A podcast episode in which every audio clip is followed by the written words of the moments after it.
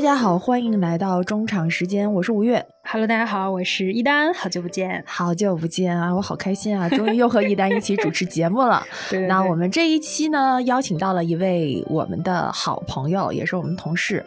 哎呀，其实他是我们中场时间以前经常来的哈，经常来我们这做客。对，也是另一档节目的当家花旦。来来，南希老不算吧，师应该算草蛋差不多，是不是？你注意点啊花了，是一个小草啊。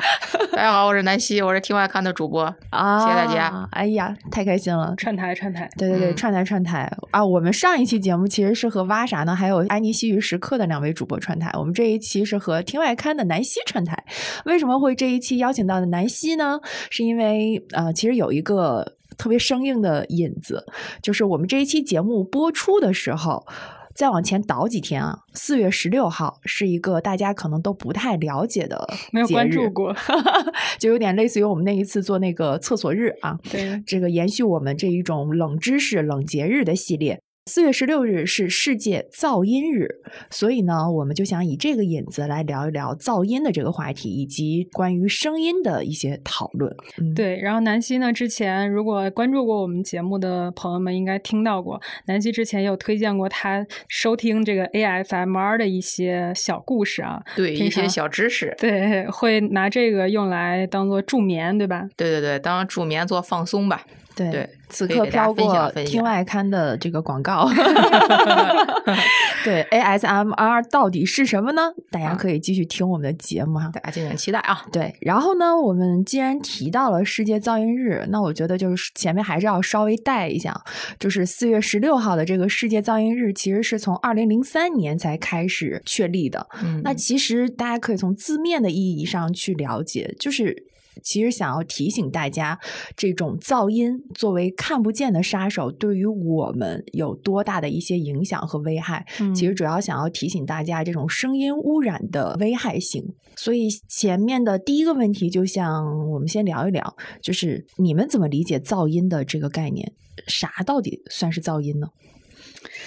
我觉得只要是影响到你生活啊，或者是对你嗯心情，比如你听到你就觉得不舒服、不开心，都应该算噪音吧？对对对，就比如说嗯正在写一个什么东西，然后这会儿就写不下去了，有一什么声音导致的，是吧？对对对，就是对，包括我看了一下，它会有一个分贝上的界定，但其实我觉得这个分贝，你比如说你现在心情特别好，然后你就放那个音乐什么的，然后也没有吵到别人的前提下，其实这也不算噪音，对吧？包括装修声，这个其实我们日常会觉得说。装修声好像特别烦人，但是比如说你你现在在忙别的，然后这东西也没有说对你造成那么大影响，然后两下可能就结束了，也就还行。我觉得可能我们愿意把它称作为噪音的，一般都是可能它会持续一段时间，然后对你造成一些影响，而且可能你对它主要是也控制不了。这种情况下就会特别的烦人，噪音的那个噪，它跟那个烦躁那个躁，嗯 对长得挺像的，对对，我还特意百度百科了一下，就是噪音的这个概念。然后他就说，噪音是由各种不同频率、不同强度的声音杂乱、无规律的组合而成的。但是它里面提到了一个特别重要的一点，就是说，你判断一个声音是不是噪音，就不能只是从物理学的角度上去说。就像刚才一丹说的，就是它其实有很大的主观性的因素。对，比如嗯说，大家都会提到说那个分贝嘛，就可嗯能我们其实对于这个分贝是多少达到噪音，其实是没有一个概念的。但是它在国家层面和世界的这种范围内，它是有一个大概的标。准我可以跟大家大概说一下，就是英国的《每日邮报》，它是针对这种分贝大小给出了一种形象的类比。做功课了是不是？它里面就说，就是三十分贝。就相当于，比如说我跟南希，我们俩现在在小声的交谈，啊就这样这样吗？对对对对对对对，这就是三十分贝。30分贝然后哦四十分贝就是咱们家电冰箱的那种嗡嗡的那种声音，啊这是四十分贝。五十分贝就是下的那种中雨。就是哦不大不小的那种中雨是五十分贝，然后超过七十分贝，这个就是会影响到我们正常的一种交流了，会把七十分贝作为一个相当于一个标准临界值，就是如嗯果你达到了六七十的时候，就能让百分之七十人惊醒，比如说那种特别突然，咔嚓。就是这种感觉。嗯，所以它其实还是有一个标准的。前两年通过了一个，就是你装修，呃，如果噪音达到什么什么样的一个程度的话，你这个是可以去打幺二三六九。我这也是这一次做功课才知道的，你可以去投诉。对我之前在我们家投诉过，真的吗？我也就是投诉诉完之后效果非常的好。啊，他真的是哪儿啊管是吗？就是我忘记是不是这个号了。就是有一次我在家里头，因为是晚上了九点半的时候，我就听到我们院儿旁边一个院儿，他在那个那个声音在就就是那个电钻还是什么那种声音，嗯或者是切钢材那种声音，嗖嗖嗖就这种声音。然后我当时就我也忘记我怎么搜的，就就找到这个电话了，然后给他们打电话，然后对方就非常的好。我当时很吃惊，然后就说那个好好好，我们尽快去核实，我们尽快派人去核实这个地方到底是不是。然后人家说人只是响了一声，就之后的两三天里面就有不同的人给我打电话，就是吧对，我反有回访馈这个情况，说那个您这个问题得到解决了吗？呃，当时是怎么回事儿，然后怎么着怎么着的，体验感非常的好。这个回访啊，好多不同的社区也给我回访了，然后什么你对这种回访是是觉得感觉挺好的，感觉挺好的，就跟我确定说你有没有那个，现在他们还会不会继续对对，打扰你负责任的态度。就是有回应嘛，对还对很好。对，这个还还不错，体验感。我后来都直接报警。哦，这个有用的吗？有用，就是北京是这样，就是其实可以这么说，我觉得北京是治好了我的这个，就是他给我制服了。我现在对于噪音这事儿，我已经没有那么大的反应了。我真的，我前几年就经历了，一开始就特别受不了，特别烦，然后后来再到疫情这几年，可能装修也没有那么的频繁，但是。比如说，突然之间早晨就有那个声响出来，然后你就会觉得受不了。尤其我们这种一到假期，你必须得睡一会儿的嘛，然后觉得假期你还这么早，简直了。然后我就打过幺二三四五，后来直接试了报警，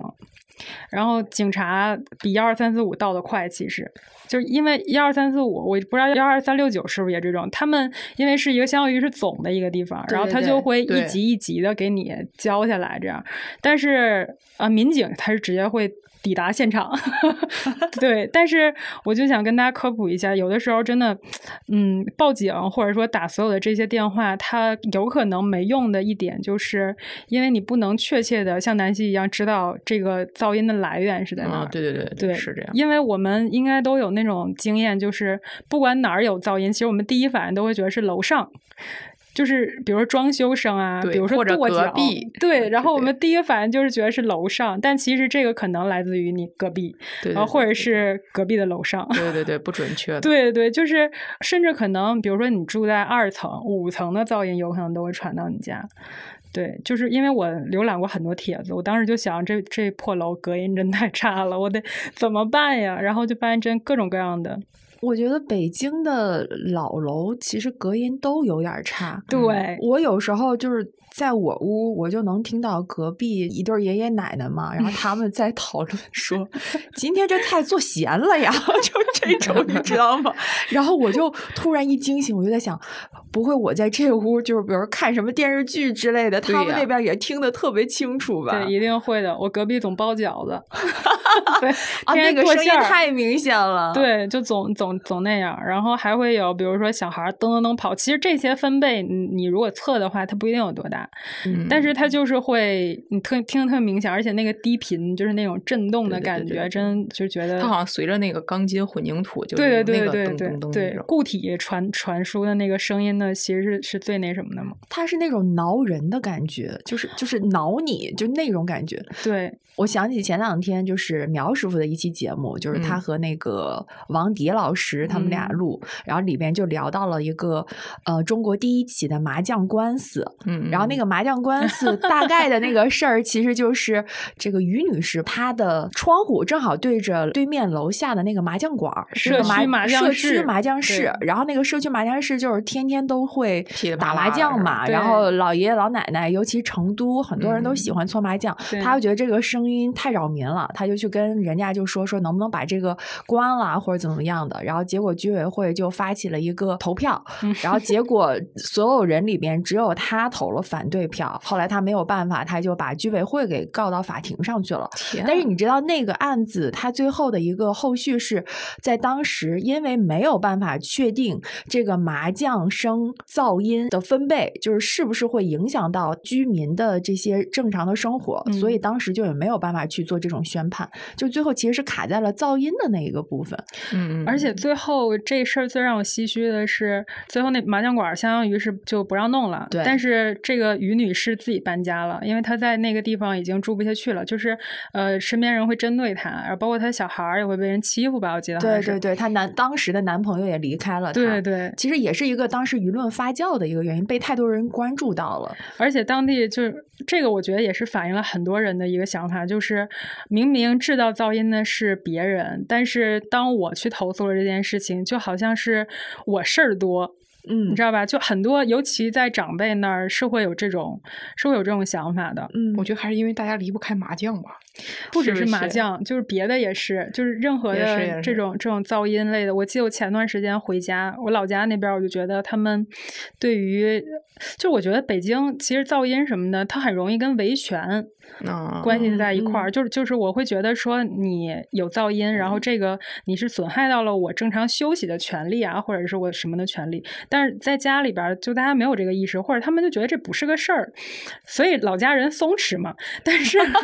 松弛真的特别松弛。然后，但是我回家之后，我那思维没转换过来。然后他比如晚上六点半，然后我就看了一眼楼上还在装修，就那个声音传下来。然后当时大家都阳了嘛，我然后我姥姥也阳了，我就觉得会吵。到他睡觉，然后我就打了物业的电话，然后物业火速的来解决了。过后我就跟我妈提起了这事儿，我妈第一个反应就是。你怎么事儿这么多呢？哦，他就觉得说，对，他就他就觉得说，哎，这有啥的呀？这也没影响到咱们太多。就是他第一个反应是，这事儿对我也没有造成那么大的影响，然后我就不至于费那个那个样子。但是我们在北京，可能就是会会有那种，就你别管你对我造不造成影响，你这事儿不对。我就有权利去为自己维护这个那个什么。我觉得还是前面说的那个，就是大家对于噪音有一个特别主观性的判断。嗯，对对对，就是比如说这个声音，我觉得特别噪，但是别人就觉得还好。嗯，然后你又涉及到比如对方的利益一些什么时候，这个东西就掰扯不清楚。是，而且北京经常有装修声，就是。二手房这交易可能也 确实比较火爆，比较火爆。对，哎，所以这种装修的声音是你们最讨厌的这种噪音吗？这我不是。啊，你最讨厌的是啥呀？因为我觉得他装修就是他这个阶段他必须得装修，他如果他按照就是他早上几点到几点，人家就是很规到就到点这个规范，对，人到点人就停了，嗯啊，然后人还能把垃圾给处理好，那我就觉得 这事儿行，你就。装吧，我都行，都能理解。但是就是那种的，就是他也不说他要装修了，然后他就没事儿到晚上的时候，是吧？九十点钟，咚咚咚，当当当当，他开始敲敲敲敲敲敲敲，这种的，嗯，这我就要就要问问他怎么回事，因为白天一整天是吧？你下班了，你也可以。就就可以敲会儿啊，他就非得晚上那会儿敲敲敲敲敲。你觉得他是故意的？我觉得不是，就是我意思是，如果是需要敲的话，我有可能会换在白天我来敲。嗯，如果是我的话，嗯，就我不会这会儿他需要敲的就非要去敲。得有那个不扰民的意识，对，得有这个意识。对，那这种装修的那个声音，其实它也有好多嘛。就是你是对哪一种那种噪音会更敏感一点？我对装修一般哎，他对装修本身那你那你对什么那种噪音会？我对我对我妈他们家那个冰箱那个门儿，就那个门儿，那是 个老式冰箱，对，嘎吱，对，不是不是，他那个老式冰箱已经是十十七八年了吧？嗯，然后他那冰箱打开之后，就刚打开三秒，你是不是得拿东西是得挑选一下，是不是？嗯，然后就开始响，他就提醒你要关门了，要关门，这他是滴滴滴滴，是不是就是越来越尖 越来越尖？你们知道吧？然后我当时就。然后我每次去取那个里边东西的时候，我先想好我我要取什么，大概他在哪儿好，然后好了再看。拿着，我每次还觉得哦，他没有响，这次我得把门给关上，我觉得非常的迅速。哦，对，然后但是我爸跟我妈他俩就没有这种感受，他们不会觉得这吵。你知道他们俩有一次摆鸡蛋，我说你可以把那个东西给拿出来，把鸡蛋那个盒拿出来，把鸡蛋放下去，然后再把鸡蛋放进冰箱里，对不对？把整盒放下去，这不是就有一两秒钟的时间吗？不，他俩在一个一个往里放。这时候啊我就在旁边听，滴疯了，滴滴，然后我当时就啊，就是你说我情绪很稳定啊，一旦我那天我就。就就是那个，我就怒火中烧，我觉得我自己都着火了。那那次混杂着不理解。哎，我有对就是我有一个和南希这个有点相似的，嗯，就是我现在听不了我们家的那个微波炉的声音。哦就是比如说我室友他们去呃热东西，热完东西之后，他不是好了之后，他就会提醒你嘛。嗯我们家那微波炉的那个声音，它是特别，也不是特别刺耳，我听着有点刺耳，它就滴滴。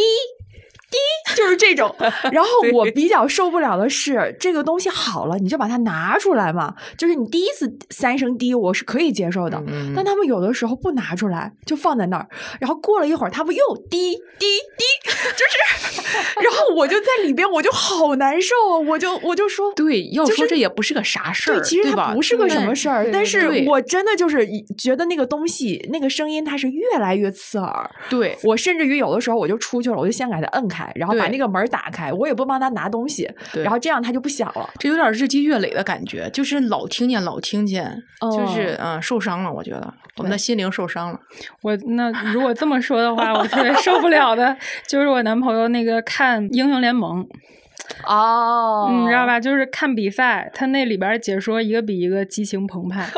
然后语速也特别快，嗯而且我不打游戏，我听不嗯懂，我听那些什么那个就那些名儿啊还是什么的，然后混杂着那种，他又那个打游戏里边会有各种各样的音效嘛，然后还会有那个主播特别特别吵的那种声音，我真整个人在旁边，如果这时候心情还行，我可能会屏蔽掉它。啊，对，对，但是如果你心情不好的时候，你真是想给电脑砸了。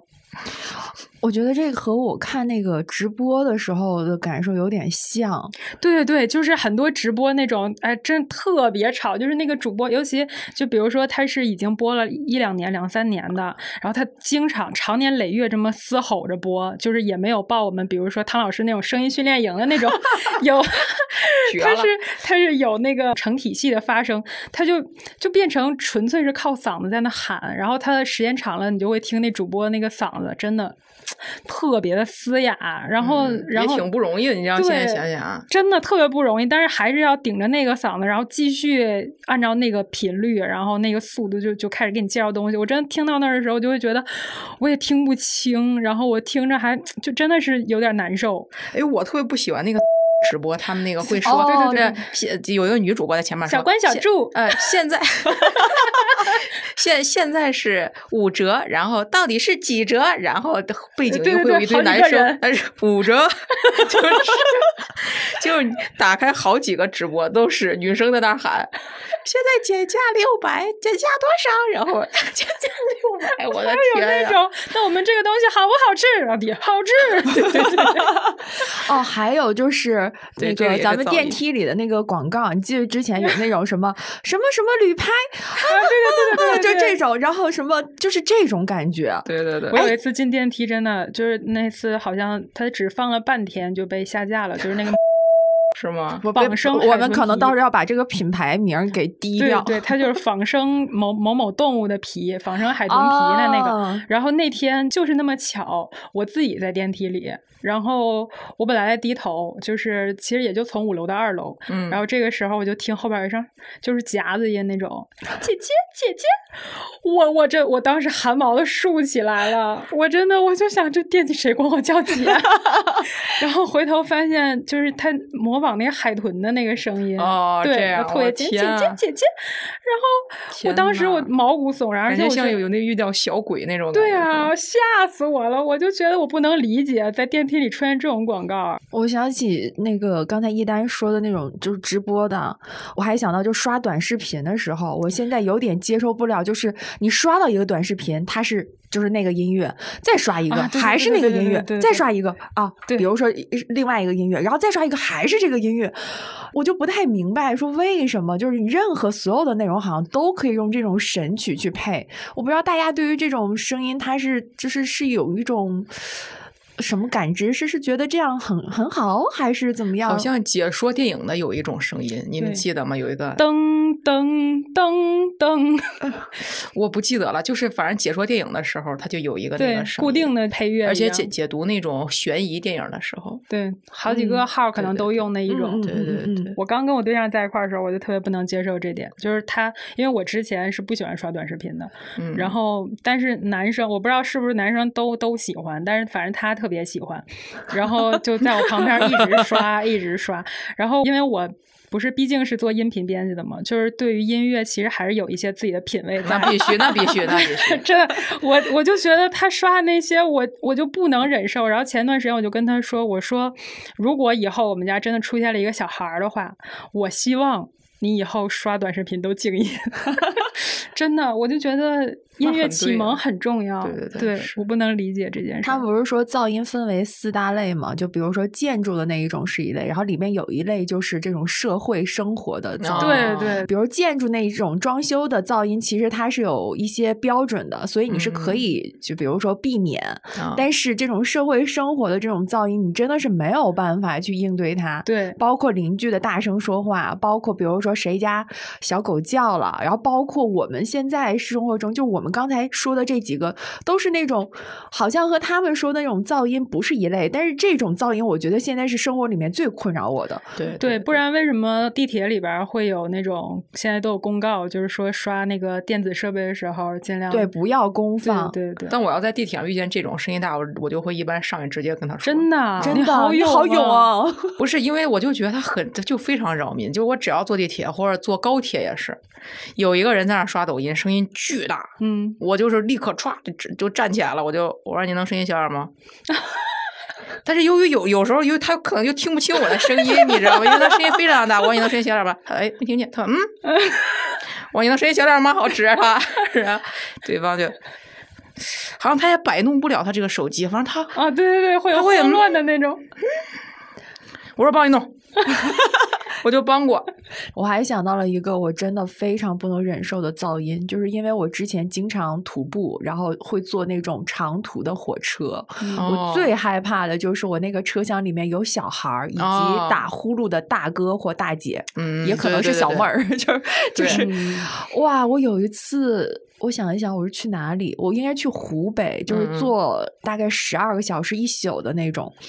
然后有一个大姐，我们俩都在上铺，她在我旁边。我本来就坐坐车的时候还挺开心，哎呀，我旁边终于不是一个大哥了，就是嗯觉得晚上可能也不能打呼。结果那大姐真的十点多就开始打，我那一晚上我几乎都没睡着。然后她是那种三百六十度环绕音，你知道吗？哇，呐就是太难受了。她那个呼噜声，你知道每个人呼噜声还不一样。那个大姐的呼噜声就是那种从鼻子先发出来，然后后来哦一会儿就、带然后就呼，就这种。哦，我真的，我一晚上太痛苦了，就是那个噪音的那个分贝，我我不知道达没达到六十分贝啊。我觉得可能在那一刻，我的忍受度可能你三十分贝我已经接受不了了。关键它就在你耳朵边上，对，就是在你耳朵边儿。我觉得这个时候就是那个分贝的标准已经没有什么意义了。我之前也是，就是对我特别累的时候，好像会有那种轻轻那种那种呼小呼噜声，嗯然后身边有人跟我说之后，我就挺紧张的，因为我上大学的时候有一段时间特别失眠，然后我隔壁床就是我那个那个那个室友就跟我说：“丹丹，我陪你睡吧。”然后他对，然后我俩就挤在一张床上。No，因为我还没有睡着，他呼噜已经响起来了。我本来啊就失眠，天啊，大我听到学生他都已经开始打呼噜。对我听到之后，我更睡不着了。后来我就实在是满怀感激，但是推了推他，我说：“丽丽，你回去吧 算了。哎，我想问一下南希，就你当妈妈了之后，嗯那个你家娃哭的那个声音，会让你觉得是有一种噪音吗？我觉得小孩哭到自就是自己家小孩哭，不是 自己噪音，家没事儿因为因为你听演完之后，你就觉得他是有需求了。对，嗯，对，一般因为小孩他不会说他会无缘无故对无缘无故哭，他是有需求你才哭，嗯你就得赶紧三步并作两步，你就想说，嗯，你是饿了还是拉粑粑了或者怎么着的，是这种的。但是就是没有小孩之前，你要坐高铁听见小孩哭，你就不不会想说他是有需求了或者怎么着的，是吧？你也不想逗他玩，你就想说，就是嗯，还是不是自己家孩子？对对，想想嗯，就是我就不说我具体想干嘛了。然后呢，只要就想说，我要今天每次都是进入那个车厢之前跟自己说，千万不要前后左右小孩儿，就每次都有这种的。许愿。对，但现在就会有体会，因为你在路上会听到一个小孩哭，就觉得哦啊嗨，肯定摔了呀，或者怎么着，你就会大概知道他有需求了，就还好。又又了，哎，那小孩会对那个声音、那个分贝什么的更敏感吗？会和大人有什么不一样的地方吗？他好像更敏感一些，比如说那个我们家那个楼就有点老旧了，然后那个门呢，就是比如说别人家关门，我们家那个门也会噔啊轻轻轻震一下，嗯然后他就会，我们家小孩就会觉得有人或者怎么着，他就会那个指着那个门，哦，他就会嗯嗯，他就会一直指着那个门。那睡着的时候会被这个声音吵醒吗？睡着睡挺死的，所以就哦就还好。但是他比如他在吃饭的时候，他就会听到那个门就是轻轻的嗯了一声，就是噔了一声，他就会嗯嗯。然后我妈说，他就以后适合当看门大爷啊，就是 适合当看门的，就这种的。我觉得这好像有个体差异。我前对对对有两天差异去我朋友家聚会，然后我们就一堆人，反正就很吵。然后他们嗯家那个小孩还不到百天儿，就嗯是完全没有影响，而且他好像是那嗯种就是你周围一定要有这种声音。我初中同学他们家开麻将馆的，后来他跟我说，他晚上不听麻将的声音，他根本睡不着。天哦啊，对，就是就好像跟大家的生活习惯都有一些关系。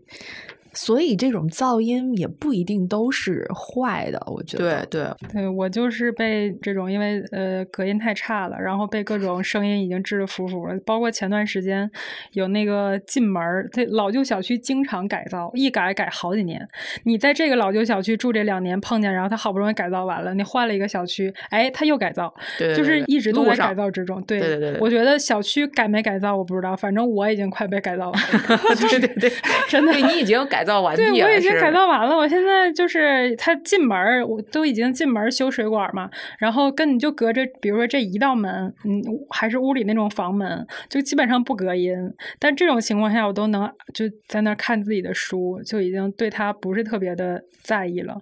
就因为也没有办法嘛，哎，那你剪辑音频的时候，嗯，你有没有特别特别讨厌的，或者之前有出现的那种噪音啊什么之类的？哦因为每次都要降噪嘛，对吧？对对对，这个其实就跟大家理解那个不太一样，就是我们首先会有一个录制的一个标准嘛，然后你大概会要求他把噪音控制在什么样的一个大概的那个值以下，然后录过来之后，我们就希望如果就算有噪音，也尽量是那种很平稳的底噪，就是它嗯。会比如一直持续，哪怕是比如说空调声或者是电脑的那种机箱的声音，但是它一直有，你就很很好消除。最怕的是那种突然之间出现一下，对，然后还混着话，完了。啊，比如说那种就是信息提示音，对对，然后或者是那种，比如翻翻纸啊，然后或者是比如什么东西咣当掉了，或者外边车喇叭响，就嗯这些都是不稳定噪音。就对我来说啊，而且就剪辑的过程中，比如说老师其他我都能处理，但是比如说他咳嗽。就是他录着录着突然嗓子痒，然后他咳一声，但是大家知道咳嗽这个声音其实不是我们自己能控制的，它那个分贝，你得你得大点声才能咳出来嘛。嗯，然后，但是我剪辑的时候，如果我不知道，你看波形也不知道它这块是啥，突然之间一声咳嗽，真的就震耳欲聋。哦这样，对，我觉得大家如果不去做那种录音的这些东西，它是没有那个概念的。就比如说我们去做音频的那个节目，我们是会看到那个波形的。比如说嗯你有时候会突然看到很平稳的波形，上面突然嘣一下，嗯然后音了是吧？对，还有就是爆掉。我记得以前在电台的时候，我们最怕的就是爆掉这个嗯事情。对，因为你很容易就是这个爆掉了之后，你从听感上去听，你会非常的不舒服刺。耳了。对，嗯但我感觉好像现在啊，就就是好像我的耐受性会越来越强一点，包容性会越来越强。那应该没有一丹强，是不是？对我现在一丹那是相当强。就已经加入各种各样的，就是之前我们会觉得，比如说小狗叫，你会觉得吵；那小猫叫哦也会觉得吵。但是现在已经这些就随着，我觉得大家可能都慢慢的变得包容性强了，所以你就会把这些，嗯，甚至当做一种元素家里，比如说听外刊，就是有 一个小猫叫的那个转场，对对对，那个转场就是一丹专门给我加的。对啊对，对，就自从是就自从加加完之后啊，不停的有用户，几乎啊，我每每次发出去之后，用户问我：“南希，你这养小猫了吗？” 哎呀，我都我都不好意思跟人说，把你的评论置顶。对，他是那个翻书页翻翻翻，然后翻着翻着喵一声，对对，然后他就会他们就会问啊，你原来你你养的有猫？对，就那小奶猫的声音，因为我们很多比如主养人，包括吴奇老师主编说，偶尔也会夹杂着那个小猫在旁边，那是真的小猫在旁边撒娇的声音，然后那种我就一般不会剪掉，因为我觉得就很生活化，真实，这个很好，对对对，而且我觉得就是这种小的声音加进去，你会觉得特别有那种画面感，就大家对声音其实是可以有很多的那种想象嘛。对对是。然后我们前面说那个噪音，其实就还有一种噪音叫做白噪音。嗯，对对，这是好的。对对，哎，就是你觉得特别奇怪，前面加了一个白字，人家就变好了呢。对，就像虫子和益虫，你现在就变天使了。对啊，而且我其实就是那种靠听白噪音然后助眠的人。我那个来北京玩的朋友，他不是在我旁边打呼噜，我睡不着吗？我那一天晚上，我先是把我这一个星期能要干的事儿全盘了一遍，想了一遍，然后 耳朵里面听着篝火的白噪音、海浪的白噪音，还有那个下雨的白噪音，我所有都听了一遍。我忘了，反正可能是篝火的白噪音让我最后就是听着的吧。我觉得那个对我来说还是挺好的，挺有用的。我最早接触就是知道白噪音这个概念是大概六七年前吧，就是上大学的时候。然后当时买耳机，当时耳机不知道是呃故弄玄虚还是它就是有这讲究。他就说你要养，你这耳机拿来之后，你得先把它这个音质给养出来，然后你要养出来。对，就是通过什么方式呢？就是放白噪音。哦，有这种说法，对，是有这种说法。但是我我觉得这可能当时因为都是插线的耳机嘛，就特别讲究这个。然后我那个耳机真的是认认真真的养了一个礼拜，就是我上课去，然后都会把它放在屋里边给它养着。而且它那个白噪音，你不听，耳机听是吗？对，是耳机听。其实 你因为就感觉有点像用油润锅，不用那个猪皮润锅的那个过程，你知道吗？我为什么想到了我那个妖怪那一期的主题？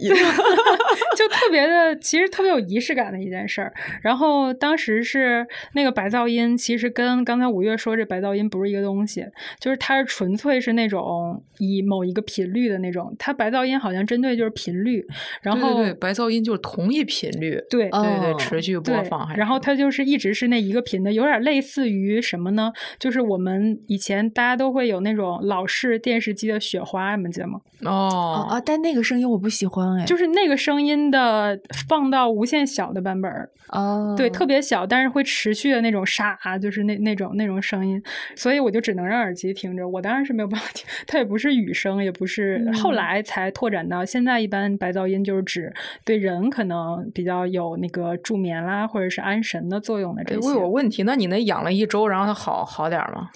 你心理上肯定会觉得，就觉得那暗示，对他那意思就是通过这种方式可以把他的，比如说低频、高频、中频，给它养的很均匀，或者把它这个频段的那个声音给打开。就说的其实你就觉得特别有道理。然后我就就很多耳机发烧友，反正之前我觉得或多或少都这么干过吧。是不是还是得贵的耳机啊？对，嗯，还是想听听用户到时候会不会对有这种同样的经经验，还是说这就是一个。不知道这是不是还是一个时代的产物？反正就大家如果有过这种经历，或者是知道这方面的内幕的，可以在跟我们说一说。对对，告诉我们一声。哎，说到耳机，现在不是也有那种专门的降噪耳机吗？我有用，你们会用吗？你们觉得有用吗？太有用了啊！是吗？为什么我觉得没啥用呢？降噪贵了，没买过。就是我我现在用的一款，我不说品牌啊，就是一个呃主流的一个降噪耳机。我之前也一直以为是智商税，直到我买了它之后。哎，怎么感觉像在做广告？我们又没有恰饭，没事没说品牌。然后，然后就带上，尤其地铁嘛，就每天坐地铁，我就戴上那个耳机之后，我发现，呃，比如说你把它戴上，然后你就开开嘛，你开开的一瞬间，它就会开启主动降噪。这个时候，你就听到身边的那个地铁本来哗那个声音嘛，然后一下子就降了百分之六十。哎，但是我能说，我开启了这个功能之后，其实是让我自己听着不舒服的。我会把它再关掉。你要换一个品牌，我之前是吗？对我 之前买的的问题贵是吗？啊对我之前买的哎，一个这段真的很适合去那个谈一谈合作啊，商业合作啊。因为它每一个品牌，它那个降噪的技术是不一样的。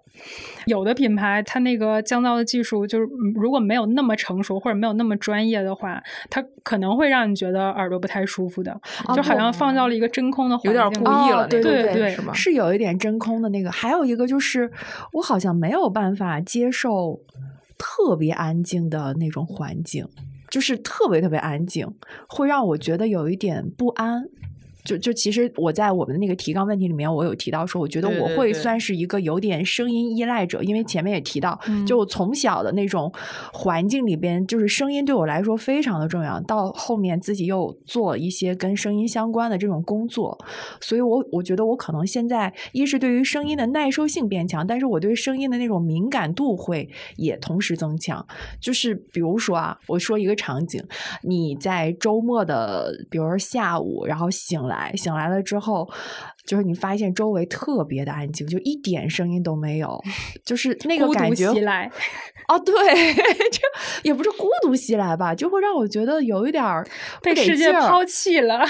没有没有，就是我没有过这种感受哦，哎也不是，所以我心里怎么强的呀？呃不不不不，我就还是会放一点声音出来，我就会觉得呃很真实对嗯我有一个朋友也是你这种情况，嗯，就她，呃，她是一个独居女性嘛，然后她就是她可以放各种背景，什么都行，他就是必但有必须得放。行。对对对，你比如说我早上起来，起来了之后，我可能就会手机先放一个，嗯，剧英语也啊好啊，或者什么乱七八糟什么之嗯。类的都好，然后或者是广播或者是播客放在那儿，然后我洗漱回来，它其实还在放，然后我可能比如说收拾自己啊，什么化妆什么时候，嗯我可能就会放了一个电视剧或者什么之类的这种，就它这个声音会一直在有，然后到我走的时候我把它给关掉。所以现在就理解为什么那个大爷大妈都喜欢放评书，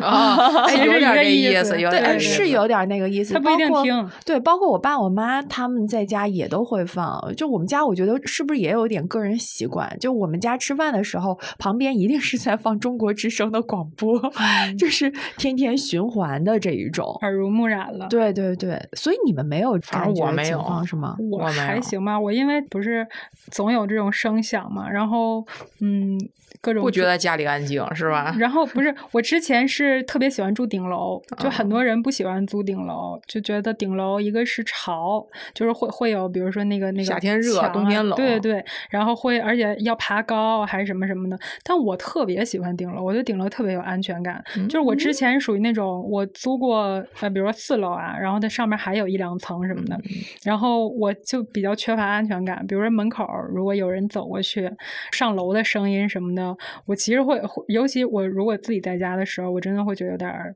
就就害怕。不不安全感那种，然后顶楼就大大的解决了这个问题，而且它没有楼上，对，去的人比较少。对，也也能大大的降低，比如说各种噪音那个就是发生的一个频率。但我后来发现楼下也能听见，就楼下吵架我还是能听见，就反正躲是没躲过去，所以后来也就也就佛了。嗯，所以你的那种舒服点是在于你觉得你会听不到其他的人的一些走步的声音，是吗？就是我我想避免一些，比如说太过于繁杂的那种，比如说总有那种叮叮当当啊什么什么的，就是因为它哦不稳定嘛。以前大家应该都听过那笑话，就是你那个老太太在楼下，然后跟楼上那小伙子说：“你晚上扔靴子的时候，你能不能轻点扔？” 然后结果那个小伙子晚上回来扔完一只之后，突然想起来老太太说的了，然后就轻轻的放下。结果第二天早上，老太太敲门说：“你什么时候能把另一只也扔下来？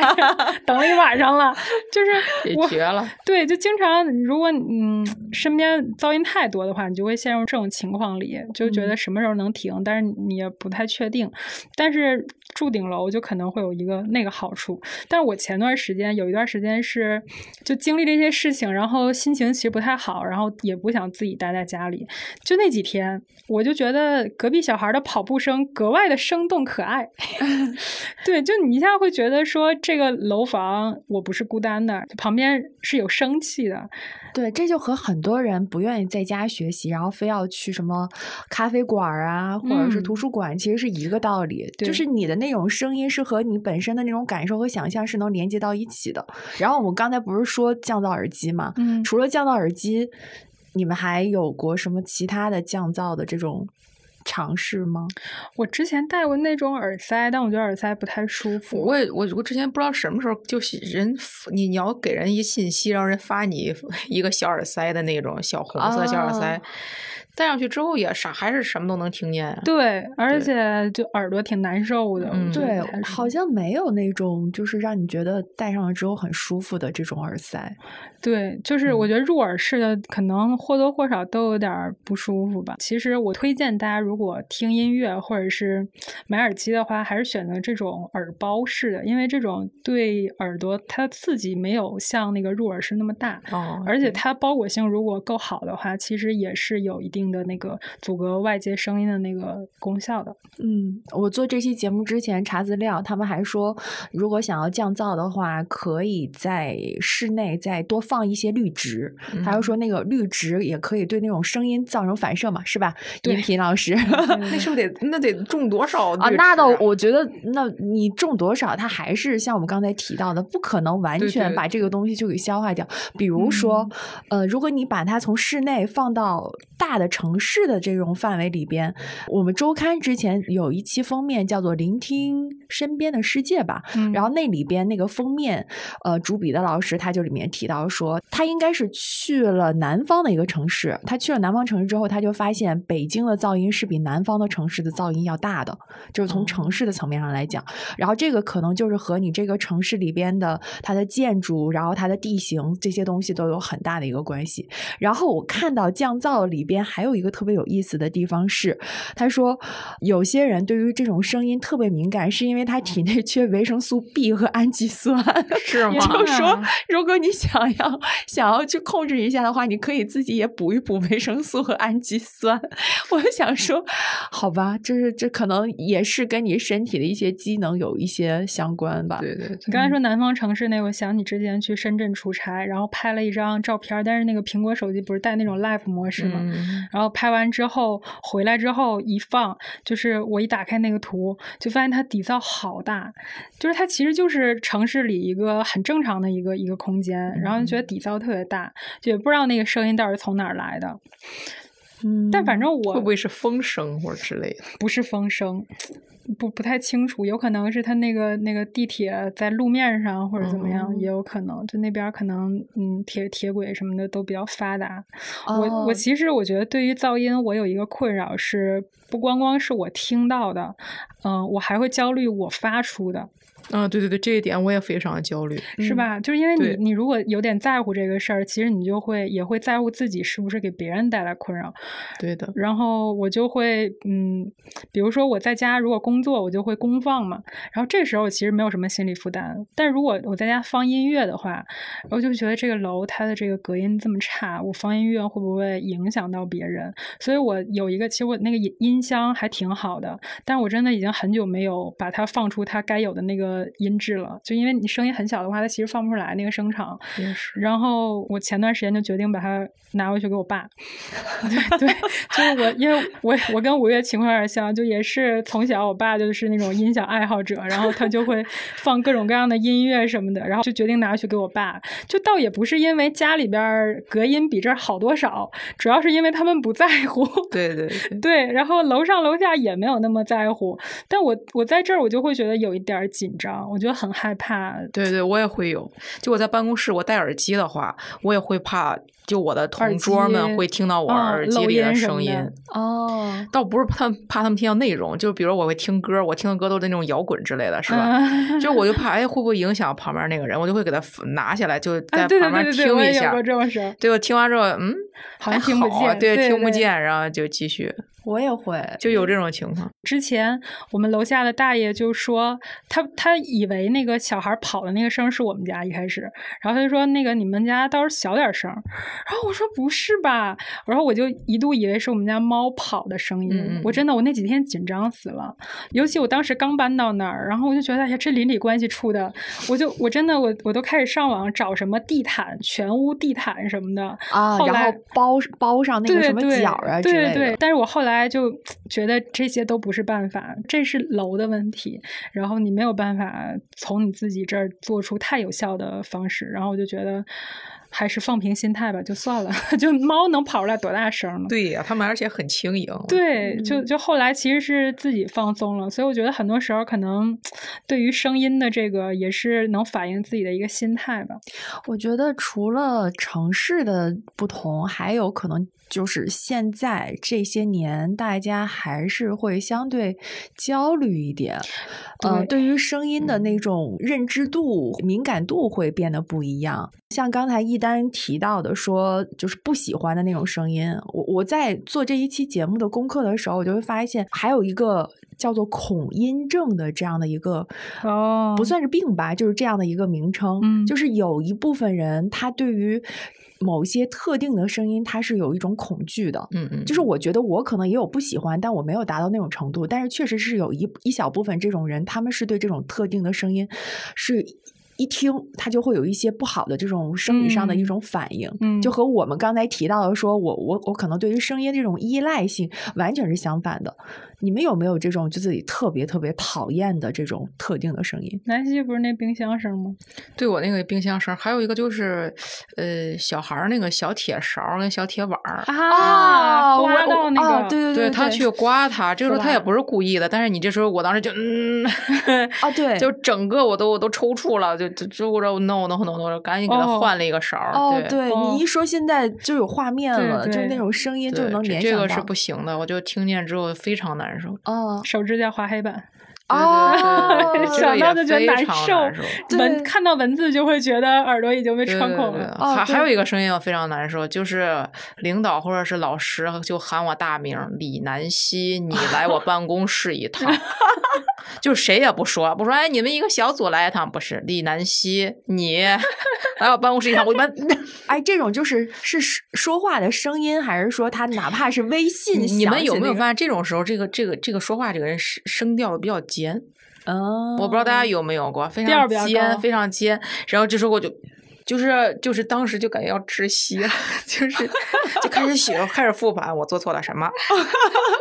啊，我做错了啊，好好，我做错了。哇，这这这是完全是一个联想的那种反应了，嗯就是他对这个声音是会联想到一些不好的记忆的，唤起一些这些部分。。对，但我我觉得这个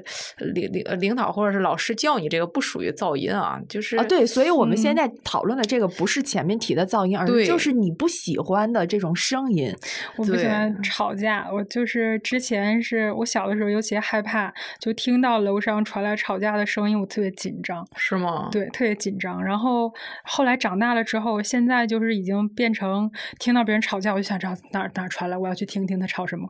然后后来发现，比听到吵架更让人觉得不舒服的是，你听到吵架，但是你听不清他吵啥。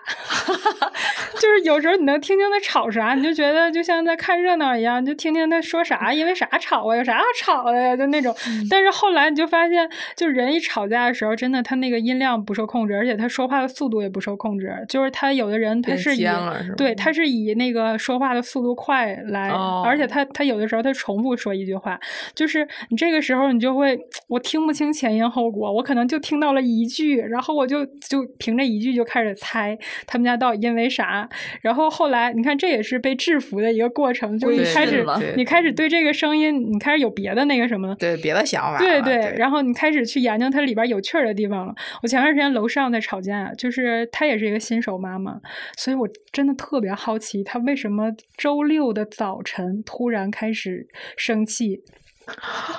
啊，怎么会有这样？对呀、他平常也工作啊。然后我那天就很努力的在听，因为但是你知道吧，他是杭州人，好像他，然后他在家里对，他在家里说方言，然后我真的是我一个字都听不明白，我但是我那天就被吵醒了，然后我就快速的想要辨别出来他吵的是什么，后来我发现一个字都听不清，我真的就是那个心情就是另一种烦躁。一一丹是被驯化了，因为他他肯定是刚开始是很烦躁，听见别人吵架是吧？对对然后后来就想算了吧，我就听听得了。我被吵醒了，我第一瞬间都没有愤怒到 拍桌子，我都是开始去辨别，因为我之前对于装修这个声音有一段时间真的非常非常焦虑，像吴越说的。但是因为我不是养一只猫嘛，然嗯后养那猫之后，突然有一次，比如楼上也是装修，然后我醒的一瞬间，我真的就火已经到这儿了。嗯，然后我看向了我的猫，我的猫从来没有听过装修声，那个时候，它就 他就惊讶了，对，他就一脸那个反应，我就看到那个反应，就一一下子就是瓦解掉了。我就觉得，你就觉得这生物怎么那么可爱？就是嗯你一下子对这个声音就被转移了那个注意力嘛。对所以我觉得现在，嗯，比如说说到对于噪音，如果有什么处理办法的话，投诉当然是一个。嗯，但我最近就想到的，呃，比如转移注意力也是一个办法，嗯。还有一个，呃，比如降噪耳机，还有一个，我就觉得这个时候我就会心里其实会觉得特别舒畅，就是你扰民好，那我放音乐，就这个时候我放音，对我放音乐肯定不算噪音了，跟他那个比起来，我就会打开我的音箱，这个时候很大声的开始放，哦对对对，就是我觉得这个也算是，嗯，趁机就算是趁机做一些平常可能一一旦说这个，让我想起小时候，就是我们家是一楼，然后底下是一小花园儿，特别漂亮小花园儿。然后呢，就每天晚上就有一对儿那个情侣来我们家窗户底下谈谈情说爱。我呢，就是在那个窗户的里面写作业的那位朋友。对，然后几乎每天晚上他俩都在那儿说。这不给你提供素材了，作文素材。就是我也没有，因为咱作文也写的不好啊，咱也不行，语文不不太行。然后就他俩每天，然后后来就我觉得我爸很温柔一点，就是他就说那个你不要在这儿那个写作业了，他没有说你、你们俩别在这儿了，他说你不要在这儿写作业，你就换到那个其他屋去吧。嗯然后你这个屋，你就是可以把灯光调的，就是因为我那屋开的是一个白炽灯，就那种特特别亮，我就嗯怕自己眼睛坏了嘛。他说你稍微昏黄一点啊，印出去，他那个屋外会比较那个还给他们制造氛围，对，然后，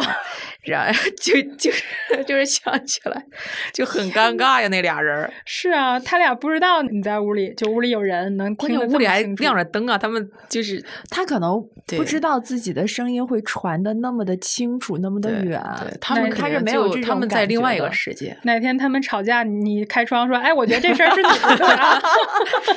他们在另外一个世界就可以理解。”我之前上大学的时候住宿舍也也会有这种。嗯，对疑问吧，算是，就是你知道会有那种同学，比如说他他在寝室里打电话，他会觉得不太好，然后他出去打，其实他还挺得他对他不是站在门口打，他溜达着打，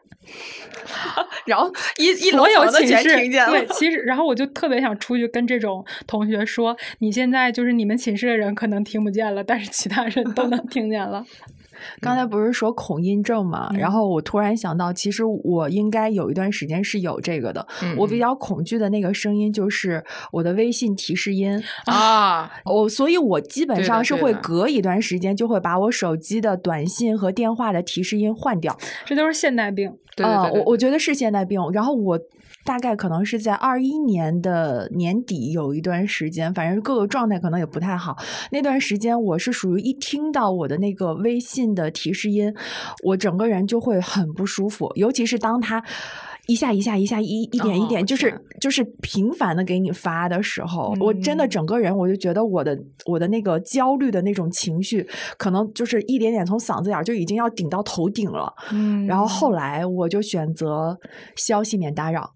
啊，嗯然后然后我会隔一段时间再会把我的短信的提示音、微信的，呃，因为我的是安卓手机嘛，就它哦是可以换的，就会把那个提示音全部给换掉，就是让我自己不要对这个声音有一个特别特定的那种反应。我觉得这个对于我来说，可能是我那一段时间的，就是一个恐音症的一个反应。对对对，对不是之前有人说，就跟那个五月老师这个说的类似的，就是你再喜欢一首歌，把它当成你的铃闹钟音闹钟，就把它给毁了嘛。对对对，我前段时间看那个研究，他就是说，人在接受这种信息的时候，百分之可能七十都是来自于视觉的，百分之嗯二十是来自于听觉的，然后剩下百分之十可能是其他。但是那种听觉的东西，它特别说不清楚是它是留不下的，因为它是一个线性的东西。嗯你你不像视觉，我刷短视频，我看了之后，我脑子中有那个画面，但是听觉它是你听了之后，你有没有发现，其实你脑袋中是有一个这个声音在的，对但是这个东西你又留不住，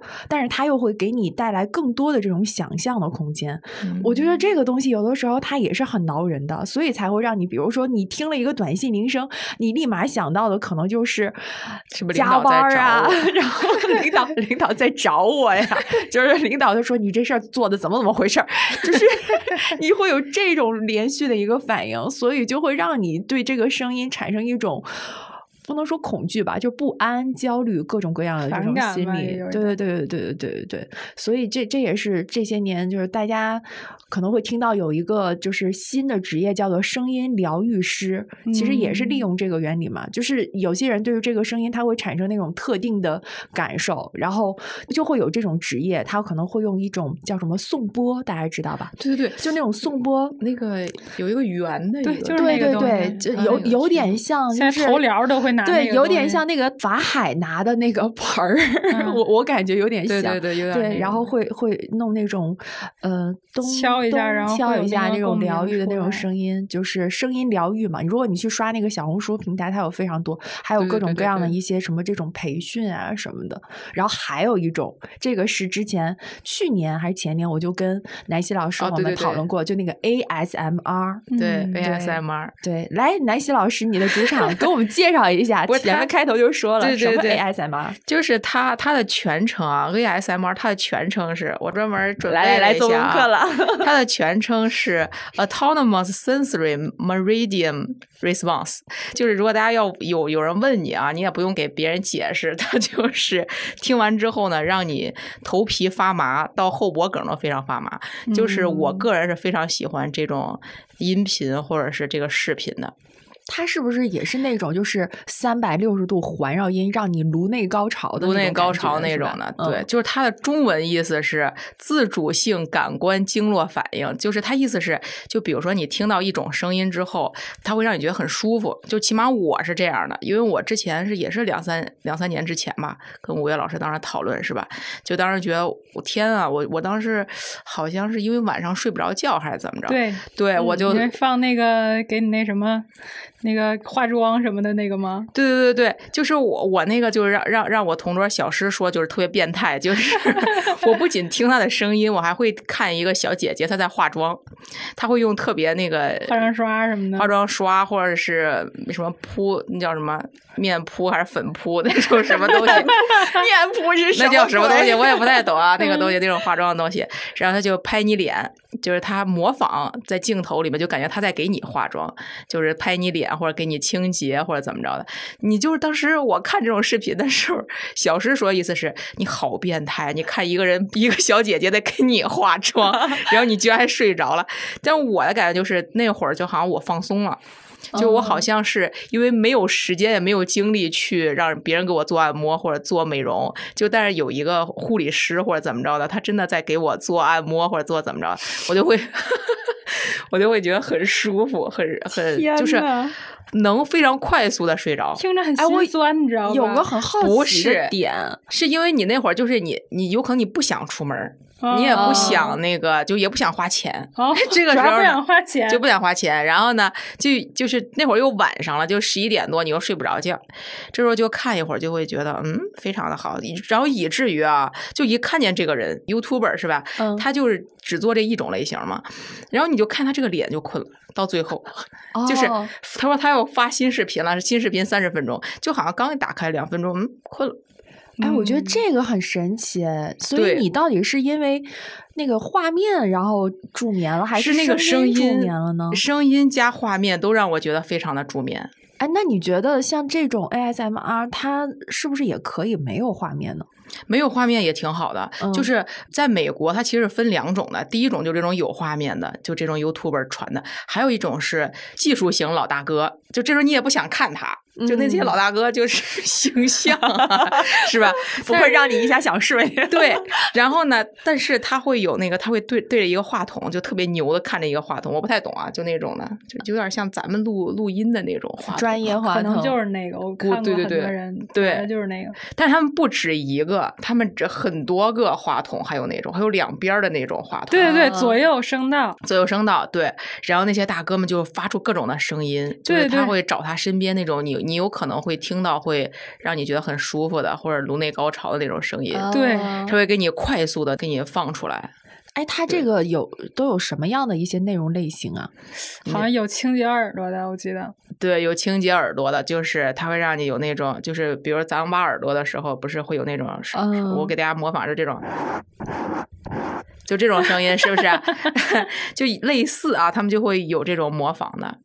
这是一，但是中国啊，现在中国那些博主们，他们就好多就是小女生他们在做的，他会告诉你，他说啊，我我是你的一个美容院的一个技师，然后我来有人设的，，对我来帮你清洁一下呃耳朵，或者帮你清洁一下皮肤，这是一种。就是人生的。对，还有一嗯种是我是你的理疗师，帮你就是呃你现在那个眼睛不太舒服，我来用光照一照你。他他，但它那个光照是就是很神，我觉得就是它那个屏幕，你你用手机看是吧？他用手挡住了一半儿的时候，这个时候你的那个它那个屏幕不就有一半儿是黑了吗？他用手挡住了，这时候你就困了，嗯，哦就很神这个画面上。在的。哦，然后他这个时候他帮你挡住了一只眼睛，但当然你没有挡住，他就是画，他就就是屏幕被挡住了。然后他另外一个，他用一个特别弱的光在在帮你，就是这样来回呃有那种晕眩的感觉，对，也倒也没有晕眩，反正就是，但是你就就是嗯困了。嗯，我就是那种只要困了一丢，我就不再往下看了，因为我觉得那个也不能老看，老看过会儿又精神，等会儿又想看电视剧去了，哦对呀，然后我就叭一关，就赶紧就睡着了。哦，就是对于我来说，我会觉得看视频这件事情会让我可能越来越精神，所以你说的那个，我我我下次我体验一下。对我推荐给大家两个 YouTuber，一个是她是韩国的一个姐姐叫拿铁，嗯，呃，还有一个姐姐是中国，她叫婷婷婷，嗯，就他们俩的都非常的好。就你她她会经常给你做，就是做头发，他帮你梳头，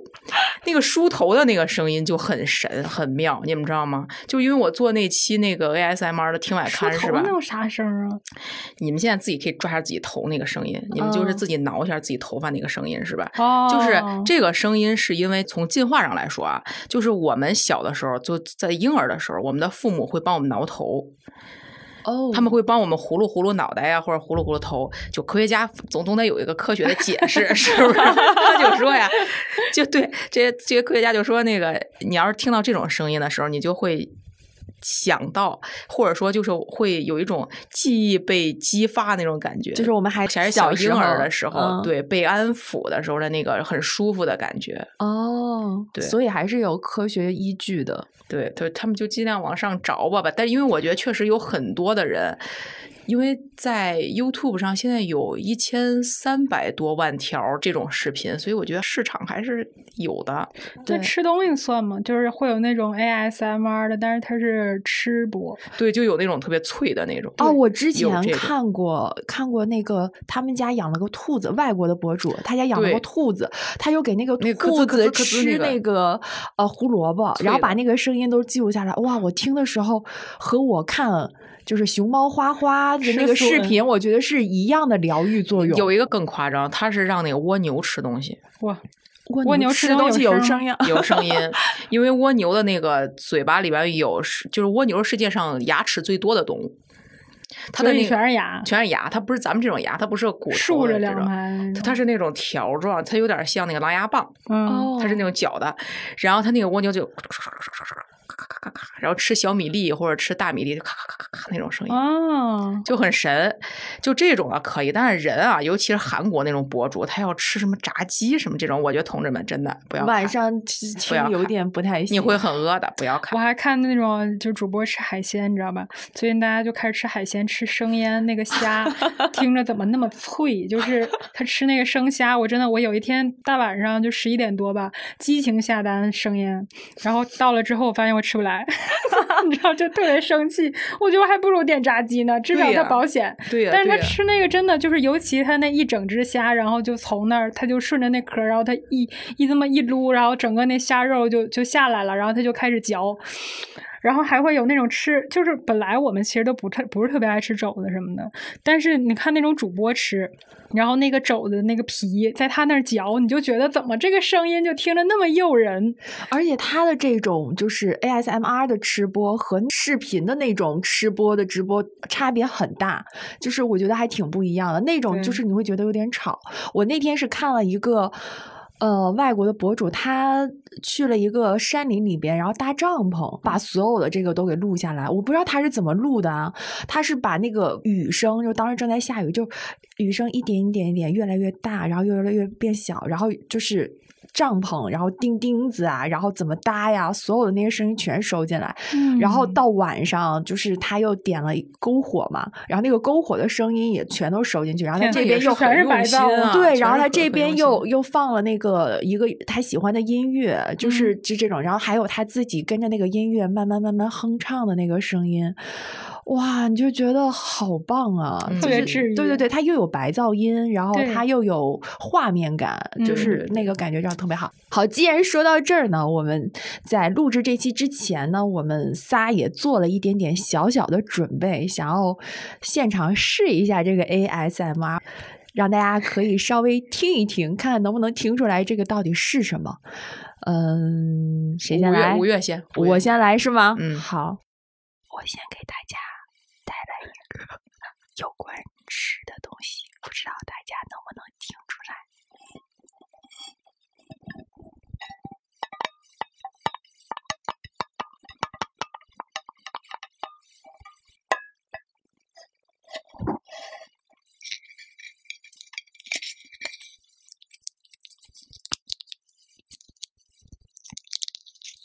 大家可以猜一猜这个是什么？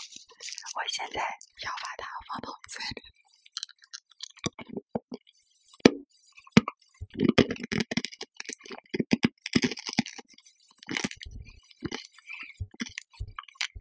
好，这个就是我的作品。下面让我们请南希老师来为大家演示一下他的 ASMR 作品专业的啊，专业的。好了，我要开始了，朋友们，我要开始了。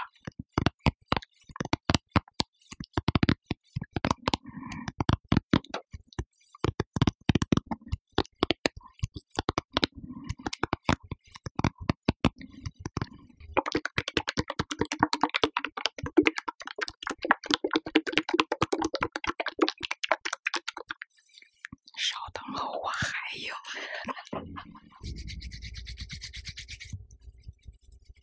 这个好像没有声音，就是因为急，然后才滑，好，最后一个失败了。好，最后一个失败了。好，那让我们现在请下一位我们的易丹老师。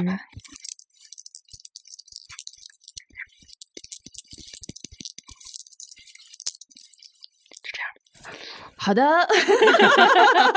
我不知道大家刚才听这一段感受如何哈。其实我们仨心里也挺没底的，因为毕竟我们录音间的这个话筒其实并不是专业做 ASMR 的话筒。对但是如果啊大家真的感兴趣的话，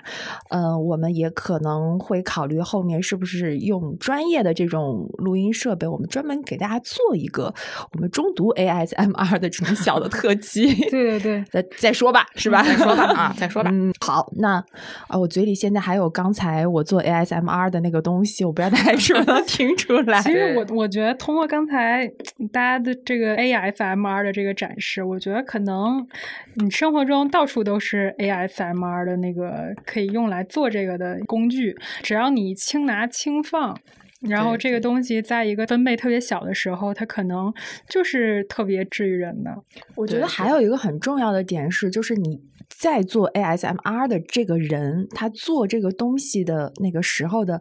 心情和状态应该是要平静的，因为我觉得这种声音是可以传达出这个人他的一些情绪。就大家很多时候都觉得说，哎呀，声音嘛，说话嘛，其实就说完就完了。但我觉得不是，比如说。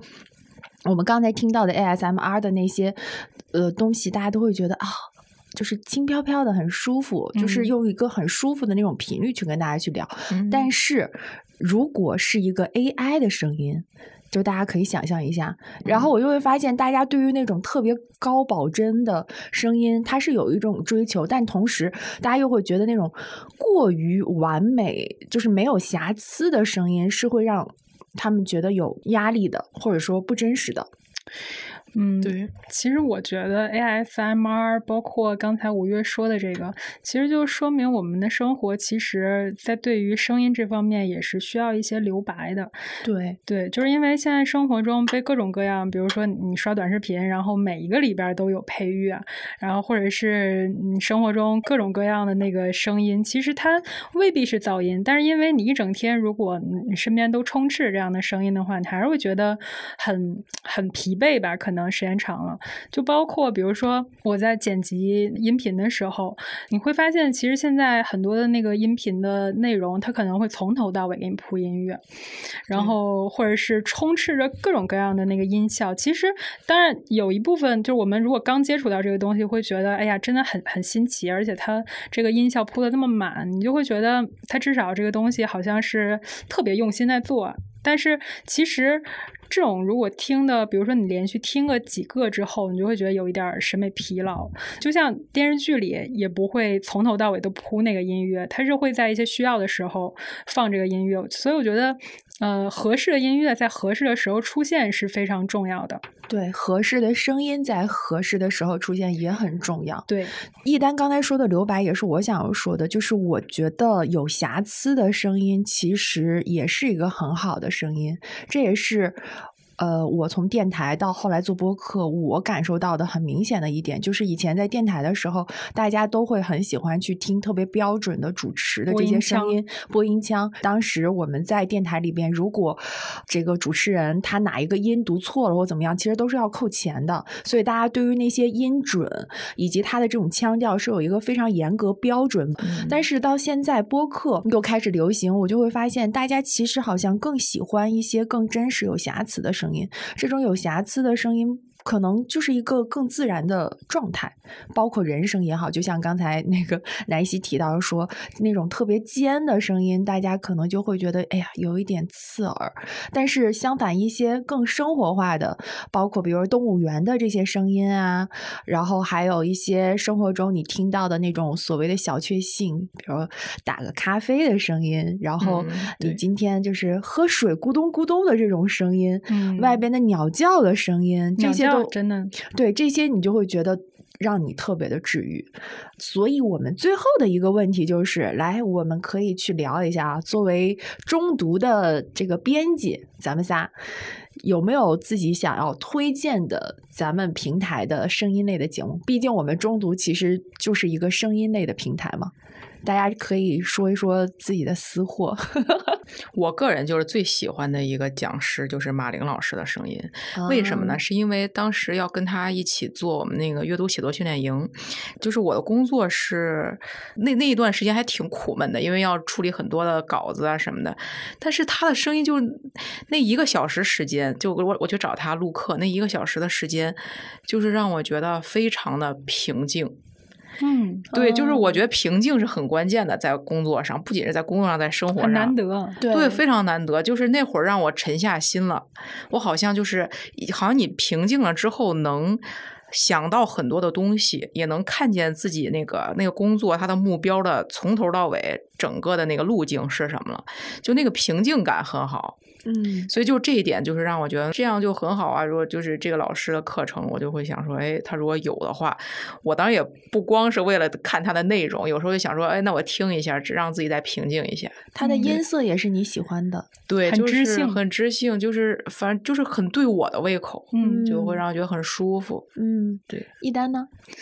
我应该之前已经推荐过很多次张敢老师了。嗯。对，因为声音确实是首先非常有磁性，嗯，然后而且他就是那个讲述会让你觉得他不是高高在上的，就是我们看这幅画，然后我们要带一个仰视的那种嗯。姿态一样，他就是用很平时的那个语调侃侃而谈，然后跟你娓娓道来这个画。我们先讲一下他当时的那个年代，比如说那个基督的一些故事啊什么的，嗯。嗯然后再接下来会说这个画，呃，他的背景啊怎么样，就感觉这些事儿好像都是在你跟你不是隔了一个遥远的几百年，就会觉得特别的近，而且你好像通过他那讲述，你好像你伸手就能摸到这幅画一样，就真的觉得特别的舒服，就是听张刚老师讲课，嗯嗯，然后再再加上他整个的表达也特别的亲近嘛，你就是觉得整个的那个表述氛围都很好。吴越老师有吗？有。如果要是说经手这么多的，如果说要是就是主讲人的话，我可能想要推一下苗师傅。嗯虽然苗嗯师傅他的这个口水音啊什么的，一直让我哎很困扰，但是他的那种声音的音色和他的节奏是我喜欢的，而且。其实他现在录播客录的也比较久了，其实他的那个节奏会越来越好。苗师傅他的那个声音的音色是稍微有一点点低沉和沙哑的，嗯，然后他的黏糊糊，啊，对，就是黏糊糊。我们之前是有那个，但是不是贬义词。对我们之前是有用户专门在评论区有评论过，就是嗯苗师傅的那种声音，就觉得听苗师傅的那个声音觉得很性感，然后就觉得听他那个声音就好像这个人在你耳边在跟你慢慢慢慢轻声细语。刨出去主讲人之外的话，我可能想要去推荐两期节目，呃，就中场时间我们自己的。一个是我们去年的时候，其实是征集过一个居家声音，当时是有很多咱们的同事，然后包括还收到了一个国外法国老人给我们邮过来的这些，就又有人声，然后同时也有一些自然的声音。我觉得得那一期其实对我的触动非常的大。我们之前对于这个征集其实是没有抱有非常大的这种信心的，很怕征集不上来。结果那次收到了非常多，然后你又会在里边。听到非常多声音背后的那种情感和情绪，比如说我们收到了大学毕业生、在校生，他们在就是当时封校的时候，在操场上一起跳舞，然后唱“友谊地久天长”的这样的声音。嗯对，然后你还会听到说，动物园里面早上七八点钟，所有的动物都醒了，鸟叫声，然后各种什么其他的这种动物的叫声等等，就是这些声音会让你觉得生活是那个样子的，就会给你打开另外一种想象。除此之外呢，我们之前还录过一期和那个歌手李霄云，还和一位拟音师，呃张孝晨，我们还录了一期声音的特辑。然后那一期节目，其实我们就会从音乐的角度，还有拟音的这种角度去聊了很多，包括比如说一个歌手他是怎么去收集这些素材，他是怎么去看待这种音乐的。其实我们今天没有太聊到音乐的这个部分，嗯然后我觉得如果大家感兴趣，可以去听那一期节目。好，嗯那一丹老师还有什么想要补充的吗？我其实你刚刚说苗师傅，我想起之前他跟那个双雪涛有一期，啊，对，对，然后双雪涛是一个很有名的作家嘛，但是我之前对他的了解并不多，嗯而且也只知道他是个东北人。结果那天我就捡到他那段的时候，就觉得哇，这声音真的很有磁性。对对，就是跟跟我想象的完全不一样。而且他的声音很入画。对他那个声音真的是就穿透力又很强，然后音质非常非常的迷人。对我，我推荐大家去听一下那期。然后，嗯，但是之前那期，包括马伯庸那期也是，就是他们俩是完全不一样的风格。你就觉得他们的那个音色，然后包括他们说话的风格和他们本人写作那个风格，好像都很贴贴合得上对对这种感觉其实会有一种通感的那个感觉，对就还还挺好的。对，就像我之前看到有听众在我们的评论区有提到说，听了声音很想知道五月和一丹长什么样子，等我减减肥，给大家报个照。不会让你们看到的。我刚才说到那个，就是张敢老师的那个，我想起我们还有一个主讲人，就是我我。嗯，不能说调侃吧，但是我就是想想说一个，就是那个侯慧老师，他有一个嗯世界文学一百讲，然后讲的他会从那个最开始什么诺亚方舟开始讲起，然后宙斯什么的，然后当时我记得我一边剪，我就跟我男朋友说，因为那个老师应该是一个就是算是呃大爷辈儿的，呃对，大爷对对，主讲人，然后他那个说话的口音，跟我男朋友说，我说我真的，我听这个老师讲，我一点都不会有压力。我听他讲的那个语调，他表述，让我觉得宙斯也就是住在隔壁胡同里，离得特别近。真的，所以我觉得大家可以，如果对于神话，然后对于之前那些东西觉得想要了解，但又觉得有点距离感，那或者是想了解名画，又觉得有距离感，那就可以去搜索一下张敢老师和侯慧老师这两位，绝对能让你觉得这些东西其实一点儿都不遥远。嗯，强咱这烈推荐。咱这软广现在是不是有点硬了？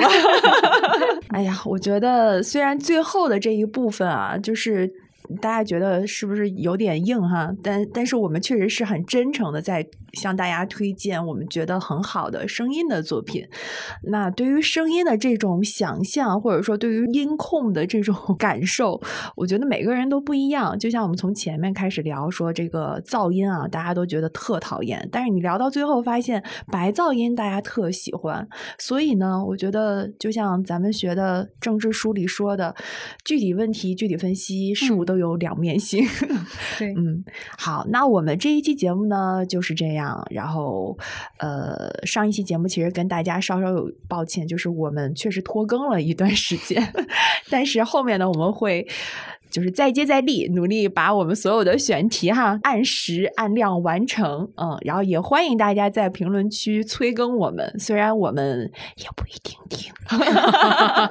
嗯，中场时间同时也在小宇宙、喜马拉雅、网易云音乐和苹果播客上线，欢迎大家在里面多多订阅，然后给我们留言。对，然后也希望大家能在接下来的时间里，能去细细的感受一下，嗯，对哪些声音可能就是 这些声音会让你不舒服，那以后我们就尽量远离。然后哪些声音会让你觉得平静，会让你觉得愉悦，以后就多多的去接触这些声音，希望声音能多给大家带来治愈的效果。对，我的感觉还是噪音，其实它是有故事的。有些人他不一定是要故意发出一些噪音，我们就是在听到一些噪音之后，如果要能了解到背后的一些缘由，其实是也解放了自己的耳朵的。对对大家也可以，如果想对我们刚才所说的 ASMR 有更多的了解的话呢，也可以点击我们的链接去收听我们主播南希的 《听外刊》这一期的讲述啊。对对对，我希望我们的中场时间可以给大家带来这种美好的声音的陪嗯。伴。